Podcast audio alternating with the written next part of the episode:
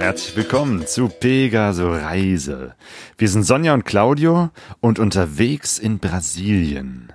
Der Start dieser Reise ist allerdings geprägt von Wiedersehensfreude, Sehnsucht und einem Kampf mit der Bürokratie. Wir hätten nicht gedacht, dass unser erstes Abenteuer darin besteht, die bürokratischen Hürden in diesem Land zu bewältigen.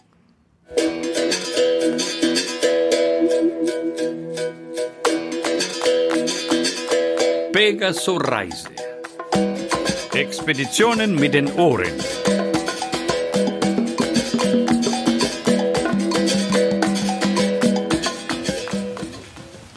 Haben uns jetzt vor diesem Regen ähm, geschützt und unter ein Pavillon gestellt. Wir sind in einem Park, um uns herum wunderschöne, große, alte Bäume. Wir sind Ist mitten in Sao Paulo, in diesem Millionen Riesenmoloch. Wir sind in Brasilien gelandet, gestern, also noch relativ frisch da. Ähm, der Jetlag hat noch so ein bisschen so seine. Nachwirkung, würde ich mal so sagen. Ja, genau, wir sind noch nicht ganz auf der Höhe. Eben, und äh, die Höhe der Temperatur ist auch sehr stark gestiegen innerhalb von einem Tag. Und zwar in Deutschland war es ja so um die 0 Grad oder sogar Minusgrad. Und hier ist es halt so ja, 33, 34 Grad und hohe Luftfeuchtigkeit. Und wie gesagt, deshalb jetzt auch diese Regenschauer. Und äh, das ist erstmal eine Umstellung für den Körper. Aber auf der anderen Seite sind wir jetzt endlich hier. Endlich in Brasilien. Jetzt beginnt unsere Reise, auf die wir uns äh, lange vorbereitet Ja. haben. Ähm, wir haben drei Monate Zeit, vielleicht sogar noch ein bisschen länger, ähm, und wollen mit Motorrädern quer durch dieses Land fahren und es bereisen. Aber diese Motorräder müssen wir erstmal besorgen und hier kaufen. Und um das zu machen, brauchen wir eine Steuernummer. Ohne die geht gar nichts. Und da ist der Roberto, der Cousin von Claudio äh, und seine Familie. Äh, der Roberto ist da unheimlich aktiv und hilft uns, weil wir sind gerade zu Gast bei ihm und seiner Frau Chris und dem Sohn Theo. Der andere Sohn studiert gerade in Amerika. Ja, und die haben ein Apa- Apartment so hoch über den Dächern von São Paulo. Im Und- 27. Stock. ja, da dürfen wir, haben wir ein Gästezimmer und äh, Roberto hilft uns eben bei diesen ganzen Formalitäten. Denn ich habe äh, Familie hier in Brasilien und das ist auch der Grund, weshalb ähm, wir hier sind oder warum wir diese Zeit, die wir haben, auf jeden Fall mit einer Reise durch Brasilien verbringen wollen. Ähm, denn es zieht mich immer wieder nach Brasilien. Ich bin schon als Kind öfter hier gewesen, um die Familie zu besuchen. Mein Vater war Brasilianer, ist leider vorletztes Jahr gestorben. Ähm, meine Mutter hat auch lange Zeit mit ihrer Familie hier gelebt. Meine Eltern haben sich hier kennengelernt, sind dann nach Deutschland gezogen, Ende der 60er Jahre. Und ja, es, es war eigentlich lange Zeit in meiner Familie immer die Geschichte, dass sie gesagt haben, wir sind nur ein paar Jahre in Deutschland und dann kehren wir zurück nach Brasilien. Tja, Haben sie nie gemacht. Am Ende sind sie doch äh, ihr Leben lang in Brasilien, in, in Deutschland geblieben. Aber wir waren natürlich öfter als Kinder und als Jugendliche hier in Brasilien, um die Familie zu besuchen. Und äh, deswegen kenn ich, kann ich die Sprache sprechen, habe so ein bisschen so einen Einblick in die Kultur, in die brasilianische Lebensweise. Und das ist die letzten 13 Jahre, seitdem wir nicht mehr hier in Brasilien waren, doch ein bisschen eingeschlafen. Und deswegen zieht mich die Sehnsucht wieder zurück nach Brasilien. Ja, und gestern, als wir vom Flughafen mit dem Taxi zu Robertos Wohnung gefahren sind, hast du ja schon auf dem Weg gesagt, mit dem offenen Fenster des Taxis, Mensch, irgendwie diese Gerüche hier, die erinnern mich total an Brasilien. Ich kann zwar nicht genau sagen, was es ist, aber der Geruch erinnert oder triggert sofort irgendwelche Eindrücke, ne? Erinnerungen. Auf jeden Fall. Also, ne, wie es hier aussieht, äh, wie es hier riecht, die Sprache, die Lässigkeit der Brasilianer. Es kommen gerade ganz viele Erinnerungen wieder in mir hoch, ganz viel Sehnsucht, Saudade, wie man im Portugiesischen sagt. Ähm, und ja, ich freue mich echt tierisch darauf, was wir jetzt vorhaben. Denn wir wollen eben nicht nur eine kleine Runde hier durch den Süden äh, drehen, sondern wir wollen auch ganz tief nach Brasilien reinfahren, in die bisher äh, für uns noch nicht so äh, bereisten Gegenden. Ähm, wir wollen auch in den Westen Brasiliens und in den Norden. Ja, jetzt fliegt gerade ein Helikopter über uns weg. Aber für mich ist das ja anders als für dich, Claudio. Ich habe keine Familie in Brasilien. Ich habe dieses Land ja erstmal durch deine Familie kennengelernt und war, glaube ich, insgesamt, ich meine sogar nur zweimal da. Einmal waren wir hier, das war noch bevor wir Motorrad gefahren sind, da waren wir unterwegs mit Bussen und ähm, öffentlichen Verkehrsmitteln. Und, und das zweite Mal war ja eben unsere dreimonatige Reise 2009, 2010. Ähm, das ist jetzt auch alles schon sehr lange her, aber ich kann auch so ein bisschen ansatzweise dieses Gefühl ähm, äh, verstehen, was du hast, dieses, dass man sich so erinnert an Gerüche und das wieder so Erinnerungen freisetzt. Und das geht mir auch so ein bisschen so. Und ich muss einfach sagen, ich äh, komme einfach mit sehr viel positiven Vorurteilen hierhin, weil ich das Land vor 13 Jahren als unheimlich gastfreundlich erlebt hat, habe. Und das ist so eigentlich für mich, äh, wenn ich das so im Rückblick sehe, so quasi der ähm, Gründungsstein für mich von meiner Reisegeschichte als Erwachsene, weil hier diese Erfahrung, man ist irgendwo fremd und Leute sagen hier, du kannst hier wohnen, fühl dich wie zu Hause, ne? das hat mich total inspiriert einfach äh, mhm. für unsere Art des Reisens, die wir nachher aufgenommen haben. Also kann man sagen, das war für mich so die Initialzündung in Brasilien. Deshalb wollte ich auch sehr gerne zurückkommen. Mhm. Genau, es ist einerseits wirklich eine, eine, Rückkehr nach Brasilien, aber zum anderen wird es auch vieles Neues geben, was wir uns vorgenommen haben. Äh, denn wir wollen bis zum Amazonas fahren. Da bin ich noch nie gewesen. Und das wird sicherlich was äh, Neues, anderes sein. Und weil wir uns vorgenommen haben, eben halt hier vom Süden Brasiliens, also wir werden noch ein bisschen von hier aus weiter Richtung äh, Süden fahren, auf jeden Fall nach Curitiba, die, der Stadt meines Vaters, meiner Familie. Mhm. Ähm, und von dort aus dann eben halt rauf bis in den Norden, bis nach äh, ähm, bis zum Amazonas. Genau, nach Manaus. Nach Manaus.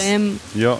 Ähm, und wir nicht auf der Hälfte der Zeit wieder rückkehren wollen. Deswegen war sozusagen die Option, mit dem Motorrad hier das zu verschiffen, das wäre sowieso sehr, sehr teuer gewesen, äh, oder eins einfach hier zu mieten, wäre halt auch keine Option gewesen, weil dann hätten wir eben halt auf der Hälfte der Zeit wieder rückkehren müssen. Und drei Monate, das ist so die, ähm, die Erfahrung, sind für so ein riesengroßes Land doch relativ wenig Zeit, wenn man eben halt nicht nur schnell von A nach B fahren will, sondern, so wie wir das gerne machen, eben halt auch mal irgendwo zwischendurch Zeit verbringen wollen äh, genau, und nicht schnell fahren. Genau, die Distanzen sind einfach riesig und wir waren ja heute schon in einer Straße, wo es Motorradgeschäfte gibt, bei dem Honda Shop.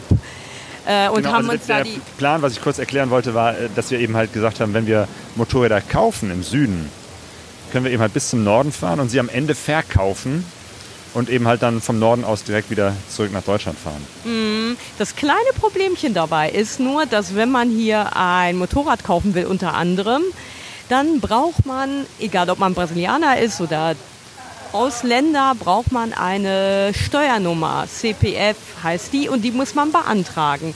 Und das hat Claudio schon vor der Reise versucht äh, oder angefangen von Deutschland aus und hier gestern mit Unterstützung von Roberto äh, äh, habt ihr das äh, Verfahren dann eingeleitet letztendlich. Aber wie lange das jetzt dauert, mhm. bis wir da diese Genehmigung und die Steuernummer kriegen, mit der wir dann ein Motorrad kaufen können, das ja, können wir jetzt leider nicht sagen, nicht in die Glaskugel sagen, gucken und sagen, das dauert so lange. Bei aller brasilianischen Lässigkeit ist das ja. doch so ein Punkt. Ähm, da ist die brasilianische Bürokratie doch sehr stark. Also man kann nicht einfach in ein Büro laufen und sagen, guten Tag, ich hätte gerne eine Steuernummer, sondern das läuft online. Ja, das ist ja schon mal gut eigentlich. Ähm, aber lässig ist es in dem Sinne schon, dass es halt äh, sich Zeit, dass, dass da Zeit den Bach runterfließt oder wie soll man sagen? Ich weiß nicht. Es braucht einfach Zeit. So. Und wie lange wird jetzt auch nicht angezeigt. Das heißt, wir wissen jetzt nicht, ob in drei Tagen ich meine Nummer habe oder in zehn. Das heißt, wir müssen jetzt erstmal Zeit verbringen, was jetzt auch nicht äh, schlimm ist, ne? weil die Stadt ist natürlich super interessant, São Paulo. Ähm, aber trotzdem, ähm, ja, wir müssen erstmal abwarten und können nicht sofort starten. Genau, aber jetzt gerade in dieser Situation müssen wir den Regen abwarten, den heftigen Regen, den man vielleicht im Hintergrund hört. ähm, es ist wirklich ein totaler Platzregen. Und ähm, wenn der vorbei ist, schnappen wir uns ein Taxi und lassen uns zurück zu Robertos Apartment bringen.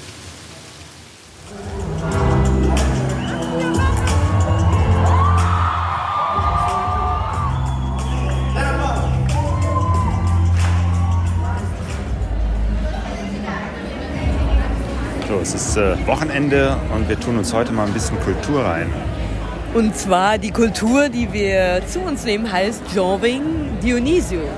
Das ist eine brasilianische junge Band, eigentlich aus Curitiba, aber wir sind hier in São Paulo und hier treten die auf. Das ist der Abschluss ihrer Tournee durch Brasilien und äh, ich bin sehr gespannt, wie das ist. Ein Live-Konzert hier in São Paulo in einem Club. Audio heißt der.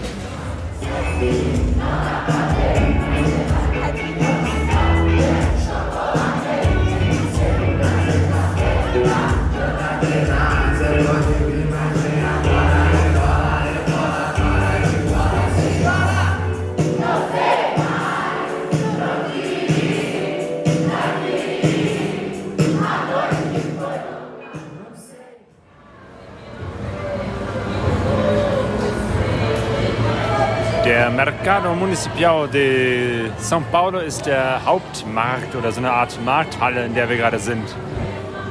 Wir sind jetzt in so einer kleinen Seitenstraße von dem Markt und trinken einen frisch gepressten Orangensaft. Hier gibt es echt alles, äh, natürlich Fisch, Fleisch, äh, alles Mögliche an Obst und Gemüse, so sehr lecker, alles sehr frisch, aber auch ein totales Gewusel. Und äh, in Kombination mit diesen Temperaturen sind wir hier echt sehr schnell sehr fertig.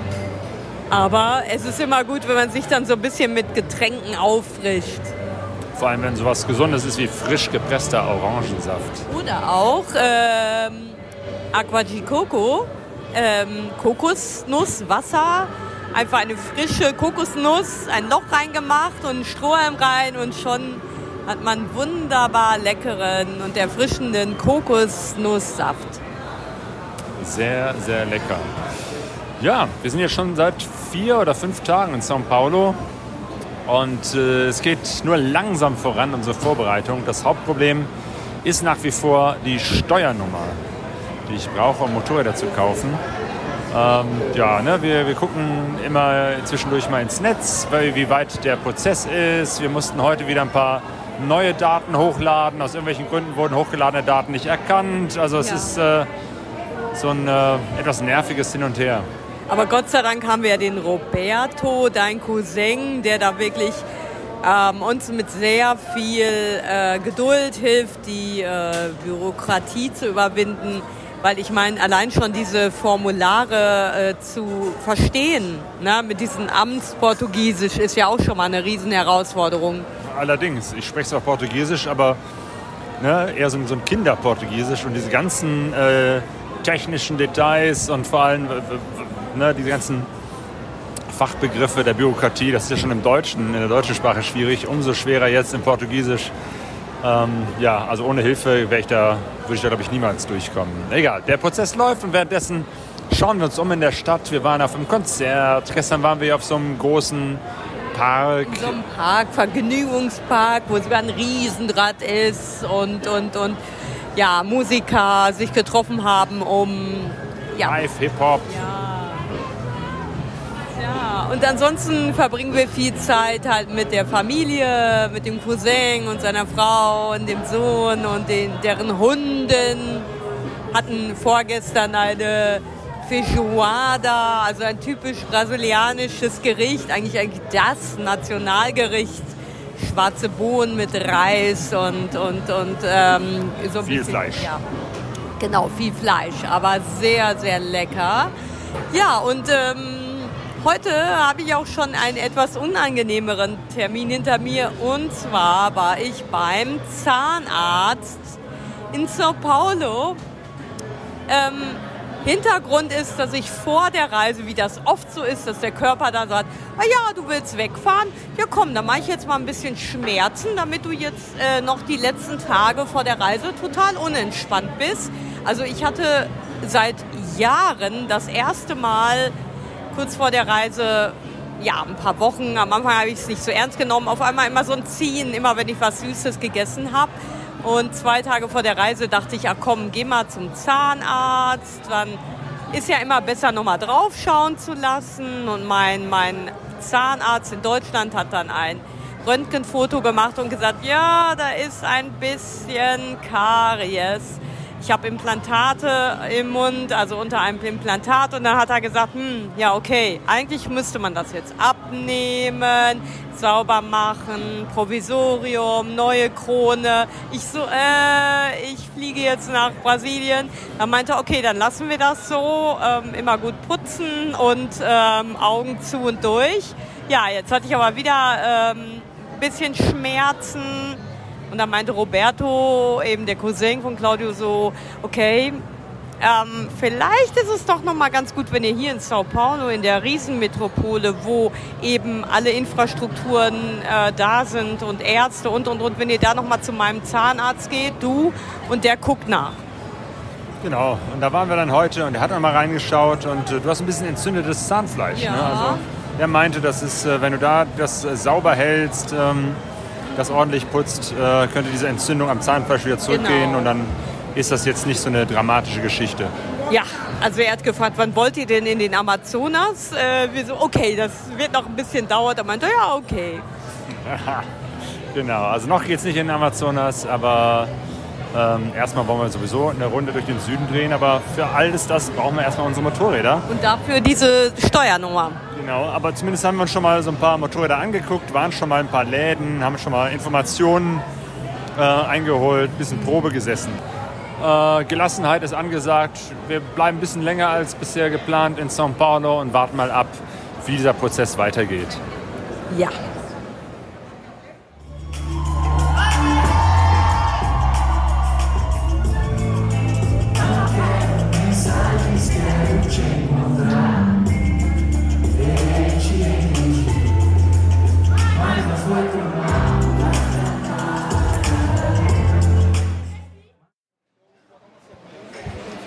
Das ist, glaube ich, jetzt schon der erste richtige Tiefpunkt dieser Reise, bevor es überhaupt losgegangen ist. Wir sind jetzt schon seit fünf Tagen ne, in São Paulo, in Brasilien. Und das Ganze mit der Bürokratie entwickelt sich zu einem richtigen, ja, zu einer riesengroßen Scheiße, um es mal so zu sagen. Wir kommen einfach echt nicht voran. Okay, die ersten Tage haben wir uns ja akklimatisiert und äh, da war es ja so, dass wir mit der Hilfe des Cousins online äh, oder Claudio online dieses Formular äh, äh, ausgefüllt haben für diese Steuernummer, die wir ja unbedingt brauchen, um ein Motorrad kaufen zu können. Ähm, und irgendwie bis gestern war ich auch noch froher Dinge. Also dann kamen zwar immer mal wieder Meldungen oder Nachrichten von dieser Behörde, dass einmal das Foto nicht richtig war, dass wir das nochmal machen müssen. Ähm, und vorher war auch irgendwas, was nicht stimmte. Aber ich dachte mal, okay, ja, dann wird es weitergehen. Aber irgendwie kommen wir jetzt da nicht weiter an der Stelle, diese Steuernummer, die wir ja so dringend brauchen zu bekommen.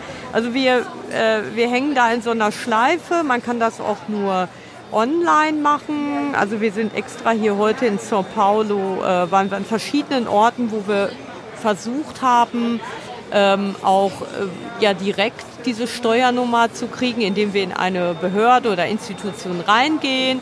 Genau, wir haben uns erstmal informiert, wie ist es das, wenn man das richtig macht, so, ne? Und, oder beziehungsweise persönlich macht. Und dann heißt es, ja, eigentlich kann man in jeder Poststelle das beantragen. Also sind wir wirklich mal so ganz blauäugig in die Post gegangen, haben gesagt, guten Tag, ähm, ich möchte gerne eine Steuernummer haben. Ne? Und die nette Dame hat dann auch gesagt, okay, also eine ganze Steuernummer für Sie als Ausländer können Sie nicht bekommen, aber zumindest eine Anmeldung. Die hat dann schon mal meine Daten aufgenommen, in einen Rechner getippt und mir so eine Anmeldezettelnummer gegeben und damit könnte ich dann in eine Behörde gehen. Receita Federal, also irgend so eine ähm, Bundesbehörde. Ja, da waren wir dann auch und Ein riesengroßes äh, Hochhaus, äh, ne, wo wir dann erstmal hingefahren sind und in den ersten Stock mussten. Also da sah das dann auch wirklich aus wie so eine Behörde. Ne? Ja, und genauso war das auch. Ich glaube, es gibt ja so eine internationale Mimik und Gestik von äh, Behördenmitarbeitern, die so ausdrücken wollen, nö, geht nicht und ich habe auch überhaupt keine, äh, überhaupt keine Lust, dir zu helfen. Also so kam das halt ähm, indirekt von dieser Dame, die da war, rüber. Also sie hat nur gesagt, nö, wir machen das hier nicht, das muss man online machen. Dann hat Claudia... Genau, also wir haben einfach nur einen Zettel bekommen, auf dem steht dann die Online-Adresse, auf der man das online machen kann. Genau. Und, ne, ich habe mit meinem Portugiesisch auch noch gesagt, nee, also können Sie mir nicht persönlich helfen, jetzt bin ich doch gerade hier persönlich. Nein, müssen Sie online machen. Ja, eben. Also das ging dann überhaupt nicht. Und äh, dann haben wir die zweite Möglichkeit verfolgt. Okay, ähm, Roller oder, oder Motorräder zu mieten.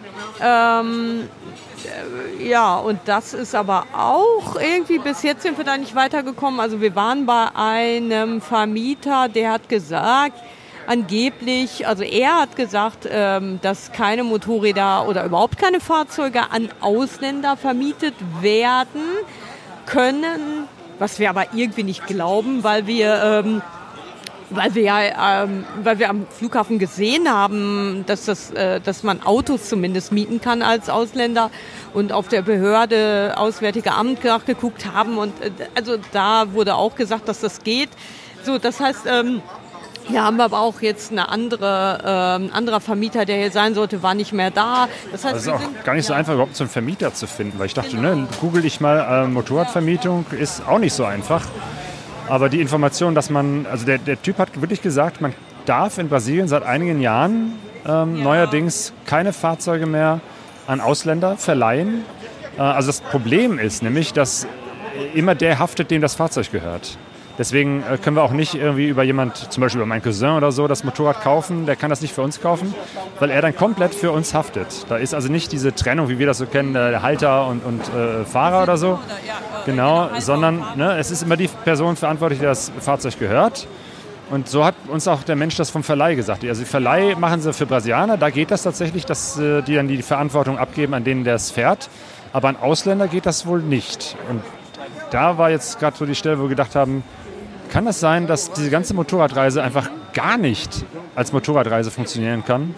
Ja, und das wäre jetzt natürlich ein ziemlicher äh, Schock. Also ich bin irgendwie gerade wirklich emotional an so einem Punkt, wo ich sehr frustriert bin, beziehungsweise ähm, ich glaube, Claudio, du bist noch viel mehr frustriert, aber ich sehe die ganzen Tage immer, wie du machst und tust und weil du ja Portugiesisch sprechen kannst, versuchst du ja das Beste äh, äh, da dich durchzuwursteln, durchzukämpfen. Und ich kann da ja irgendwie eigentlich kaum etwas tun, ähm, außer mal irgendwas zu recherchieren, aber da fehlen mir dann auch die Sprachkenntnisse. Das heißt, ich fühle mich da auch so ein bisschen hilflos und würde gerne irgendwas dazu beitragen, kann es aber jetzt irgendwie nicht. Und ähm ja, weshalb ich ja, denke, vielleicht sollten wir einfach mal hier ähm, die Stadt verlassen und einfach in die nächste Stadt fahren äh, zur anderen Verwandtschaft Einfach um auch mal so, so, einen kleinen Szenenwechsel zu haben, weil mittlerweile nervt das auch hier. Ne? Großstadt ist halt auch wirklich, ja, Großstadt. So dieses, dieses, es ist alles laut und wuselig und dreckig und, und ähm,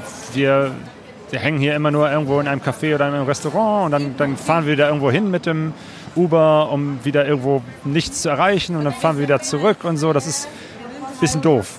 Wir sind halt nicht, ähm, also wir sind halt jetzt immer auf andere angewiesen. Wir sind halt nicht autonom. Das heißt, wir bewegen uns hier in diesen Taxen und äh, haben halt nicht selber die Möglichkeit, ähm, in dieser Riesenstadt äh, alles zu Fuß zu erreichen.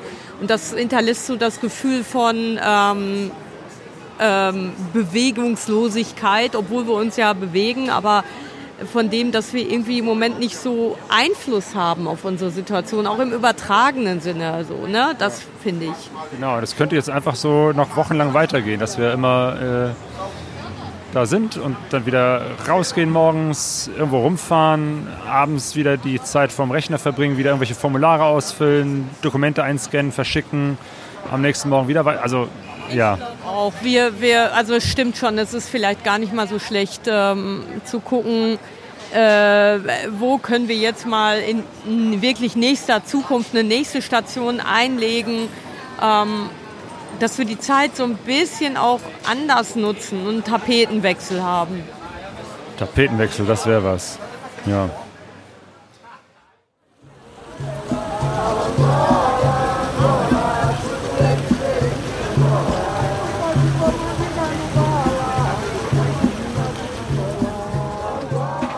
Boah, was für ein Schauer. Wir haben uns gerade unter das Dach einer Imbissbude gerettet.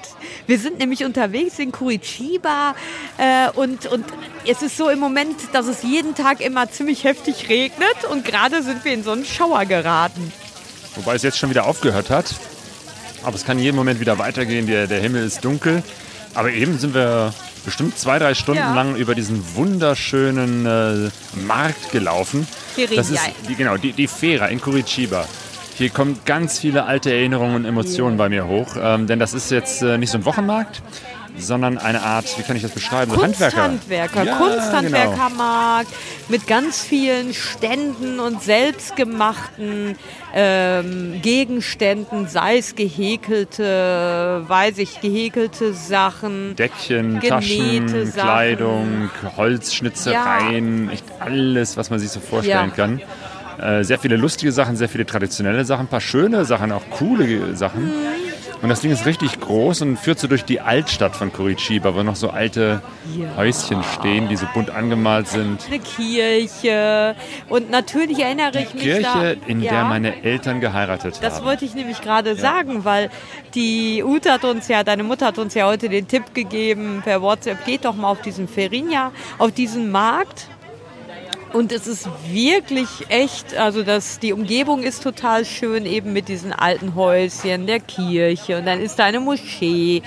Und im Hintergrund sieht man immer diese typischen ähm, Araucarienbäume. Und ja, und irgendwie war da eine total schöne Atmosphäre. Ne? Man sieht ja auch, da war auch ein Kinderprogramm. Das war total lustig. Also, ja, mit Kindertheater, mit Ja. Leuten, die da wirklich Theater spielen. Also Curitiba ist eine äh, Theater- und Kulturstadt. Ja, das Ähm, merkt man. Ja, total. Ähm, Also da war wirklich hochqualitatives Theater. Ähm, dann war da in so einem Kulturzentrum, wurde da Musik und Tänze aufgeführt. Aus, aus anderen, äh, sagen wir mal, nicht aus anderen Kulturen, aber es ist ja so hier ähm, Brasilien generell, aber auch hier im Süden ist das ja so ein Schmelztiegel aus verschiedenen ähm, Kulturen, also aus au- ja von den Auswanderern oder Einwanderern, Wanderern zum Beispiel aus Polen, aus aus aus Deutschland, aus Italien, aus der Ukraine und und und. Japan. Und Japan, genau. Und die haben alle halt ihre Kulturen mitgebracht. Und es gibt hier wirklich auch so eine Kultur dann, dass die sich dann präsentieren und dass die Volkstänze äh, aufführen oder irgendetwas, was typisch ist. Genau, also die, die Familie meines äh, Vaters kam ja, ist ja aus Polen äh, hier eingewandert und äh, mein, mein Großvater hatte damals auch in einer Volkstanzgruppe polnische Tänze getanzt. Ja, und ich, also meine Erinnerungen reichen ja nicht so weit zurück, weil ich war einmal 2009, 2010 hier und dann, glaube ich, 2006 oder 2007, weiß ich nicht. Und da waren wir halt eben noch mit, mit deinem Vater und deiner Mutter hier auf dem Markt. Ja, also dieser Markt, der immer sonntags ist, der ist äh, natürlich für Kinder Ja. auch sehr faszinierend, weil es einerseits eben halt so exotisch ist, andererseits war ich eben halt auch immer, wenn wir als Kinder hier waren, waren wir auch auf diesem Markt. Das heißt, es ist so eine Mischung aus Vertrautheit, alten Kindheitserinnerungen, äh, Exotik ähm, und, und einfach eine schöne Atmosphäre, wie die Leute hier so, so durchgehen. Also mir kamen zwischendurch echt die Tränen, weil ich äh, zurückdenken musste, wie ich als Kind hier schon durchgelaufen bin. Ja. Boah, ich sehe gerade im Hintergrund hier ist ein Stand auch mit einer Ukraine-Flagge. Also das ist Ja, ja, richtig. ja. Ist hier wirklich Also es gibt hier auch eine ukrainische Community, eine ziemlich große. Äh, Multikulti, kann man echt Auf sagen. jeden Fall. Du hast Da- schon gesagt, gesagt ja. hier ist eine Moschee. Zwischendurch liefen da Hare Krishna Leute Sänger rum, durch. Ja. Ja. Ja, es ist gut, dass wir jetzt hier nach Curitiba gekommen sind. Wir haben auch, ähm, genau, wir, das, die letzte Aufnahme war ja in São Paulo. Da sind wir auch zwei Tage später auch wirklich äh, gefahren, weil ähm, ja, irgendwann hatten wir genug von der Großstadt, von dieser Metropole. Eben, weil ähm, Sao Paulo hat ja so insgesamt 22 Millionen Einwohner, wenn man alle Randbezirke mit einnimmt. Und äh, Curitiba nur, ja, wie viel? Zwei Millionen, also Ja. gerade mal ein Zehntel. So ein bisschen. Kleinstadt, ne? Ja, also aus diesem, ja, aber für uns einfach auch sehr angenehm dann. Und ja, so ungefähr wie Köln, ein bisschen größer aus Köln. Also die Wege sind nicht so weit, wir laufen hier viel zu Fuß, das ist ganz schön. Ähm, Ja, und ähm, mir kommen halt auch auf dem Weg immer wieder so Erinnerungen. Ne? Und es gibt halt auch Orte oder Ecken, wo ich sage, oh, da war ich schon mal vor 13 Jahren. Dieser Supermarkt, den gibt es noch. Oder dieser Boxclub hier an der Ecke gegenüber von Ute und Enriques äh, alten ähm, Apartment, also dem alten Apartment deiner Eltern. Äh, der Boxclub, der ist immer noch da und so. Und ja, also es ist schon einerseits gut hier zu sein, aber ich verstehe auch, dass es gerade für dich noch mal viel, viel emotionaler ist als für mich, wo dein Papa doch wirklich hier aus dieser Stadt kam und äh, ja, das einfach so diese prägende Erfahrung ist, die du gemacht hast als Kind. Und natürlich auch dein Bruder Eduardo. Genau, und jetzt haben wir hier auch schon äh, meine Familie, Ja. äh, meine Cousins und Cousinen besucht, ähm, was auch sehr schön ist, die mal wieder zu treffen. Ja, sehr interessant. Der Ronaldo zum Beispiel, der Bruder von dem Roberto, ähm, der ist so ein totaler, naja, wie soll man das sagen, Kulturmensch. Also der hat auch ganz, ganz, ganz, ganz lange Jahre, Jahrzehnte schon fast als DJ in einem Club gearbeitet. Mittlerweile ist er ja auch schon äh, um die was, Ende 50 oder so oder Anfang, Anfang Mitte. 50. Genau, und äh, hat ein Kind und äh, eine Frau und äh, dieses Nachtleben als DJ ist jetzt nicht mehr so das, ne? aber er arbeitet jetzt auch weiterhin im kulturellen, musikalischen Bereich in einer Agentur und macht da irgendwie so, stellt da irgendwie so Lieder zusammen für Firmen, die die so im Hintergrund laufen, zum Beispiel im Supermarkt, wie auch immer. Auf jeden Fall ist der, das habe ich schon vor 13 Jahren gemerkt, äh, wenn man mit dem durch Curitiba geht, der ist unglaublich bekannt wie ein bunter Hund. Ständig wird er angesprochen. An jeder Ecke bleibt er stehen. Die Leute grüßen ihn. Ui, Ronaldo. Und so war das jetzt auch wieder. Wir waren eben in so einer Bar ähm, abends mit ihm vorgestern. Und ähm, ja, dann kam die Besitzerin.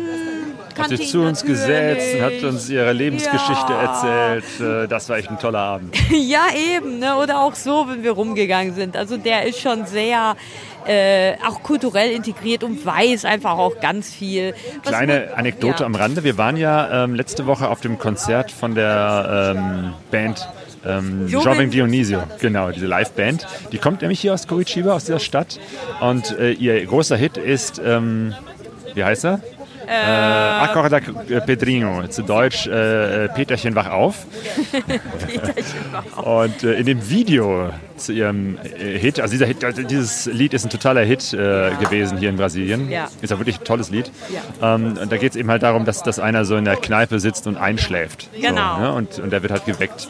Und äh, in dem Videoclip äh, sieht man eben halt, wie die da in so einer kleinen winzigen Bar sind. äh, Lanchonette, man genau. sagen. Oder so. Ja, ja, und, und da eben halt äh, Billard spielen und der eine schläft ein und wird halt geweckt. Und der Ronaldo hat uns erzählt, diese Kneipe gibt es wirklich. Also das ist jetzt keine Kulisse, sondern die, die ist eine echte Bar, die da ist. Ähm, und der, der Besitzer heißt Dionisio, deswegen heißt die Band, hat sich die Jovi. nach dem ge ge genannt. Und den Pedrinho, den gibt es. Obwohl, dieser ist eigentlich ein echter Mensch. Der kommt zwar in dem Clip nicht vor, aber jeder kennt ihn, der in der Ecke. So, weil Also das der echt ein Typ auch- ist, der in dieser ja. Bar halt regelmäßig sitzt und regelmäßig einschläft mit der Bierdose in der Hand. Ja, und dann sind wir halt mit dem Ronaldo durch die Gegend hier gefahren, durch Curitiba und er hielt auf einmal und sagte so, hier, da ist diese Bar. Und dann haben wir gesagt, oh, komm, wir gehen mal dahin.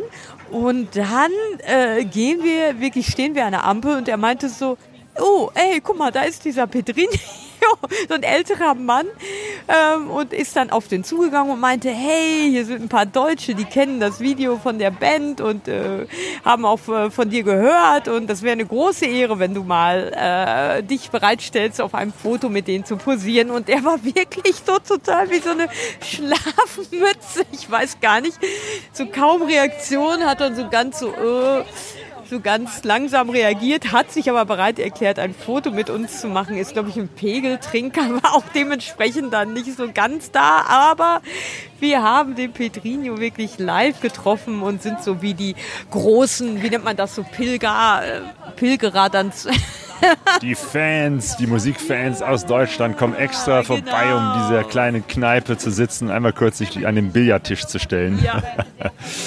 Sehr legal, wird man hier sagen. Sehr, Muito legal. Muito legal, sehr Ja. cool. Und das Klima ist hier auch angenehmer. Ja. Äh, Curitiba liegt ein bisschen höher und ist dementsprechend auch ein bisschen kälter.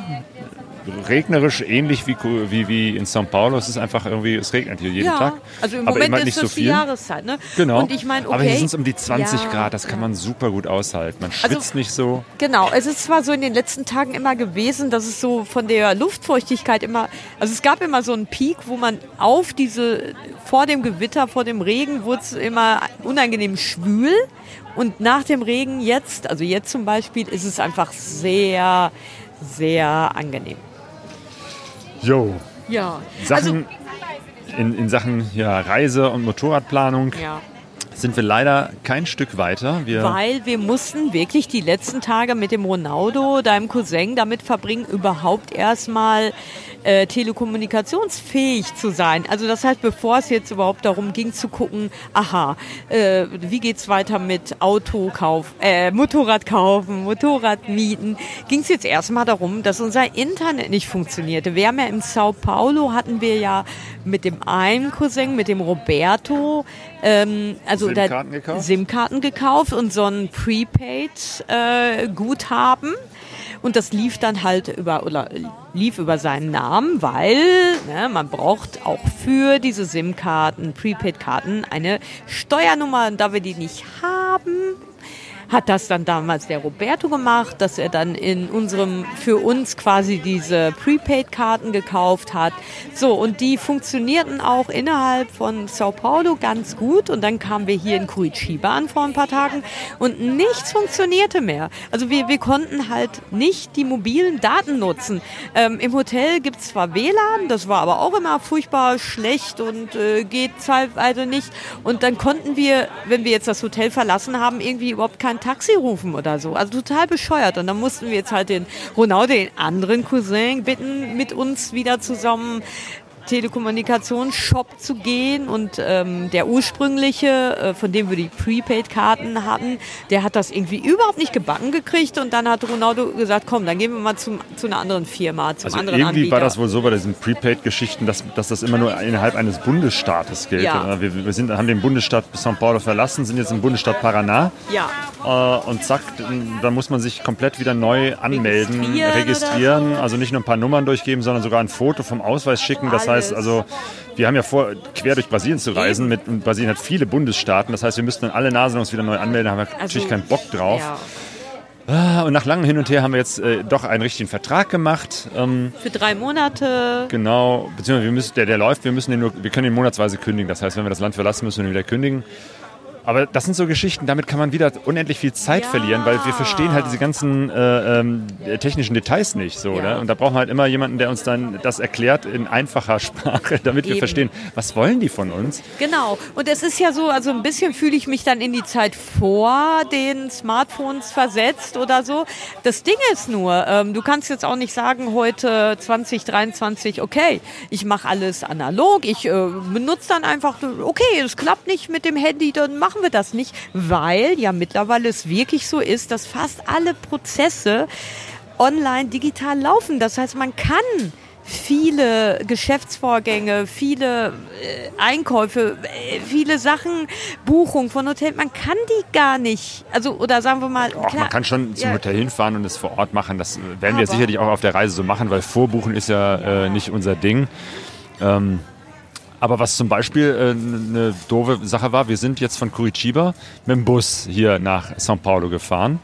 Ähm, frag mich jetzt nicht, wie viele Kilometer das sind, aber wir waren sechs, sechseinhalb Stunden unterwegs. Ist schon echt eine große äh, Sache. Das sind auch so Überlandbusse, die sind auch deutlich bequemer als jetzt Ja. so einfache Busse mit sehr bequemen Sesseln, so bisschen so äh, besser als Flugzeug, man hat mehr also wirklich Platz. Toll, ne? Schon Sehr toll. komfortabel. Genau. So, und der normale Brasilianer, die normale Brasilianerin jetzt würde einfach online Sitze buchen und kaufen. So wie wir das auch in Deutschland machen würden, äh, mit Konzertkarten oder so. Aber das ging bei uns auch wieder nicht, weil wir diese verdammte, verdammte Steuernummer äh, Nummer nicht haben. Selbst der Roberto konnte auch nicht das online für uns kaufen. Also es ist, ja, also sagen wir mal so, Am Ende sind wir dann tatsächlich zur Busstation Ja. gefahren, haben äh, ne, dann vor Ort die, die Karten gekauft. Es hat auch funktioniert, aber es ist halt so äh, symbolisch für das, was wir gerade hier so mit der Bürokratie äh, ähm, machen. Das ist äh, ja.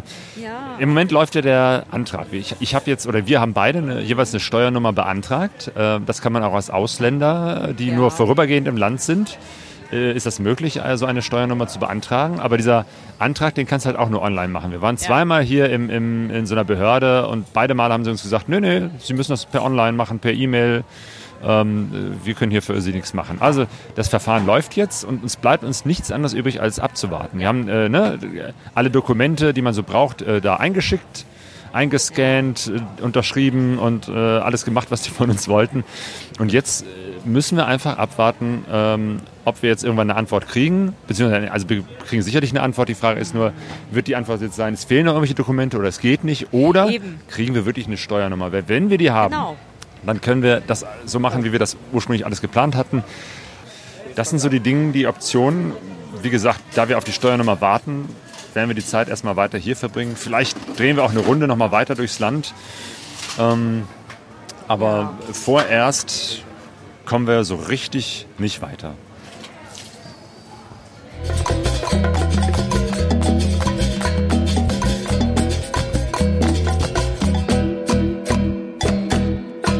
Pegasus Reise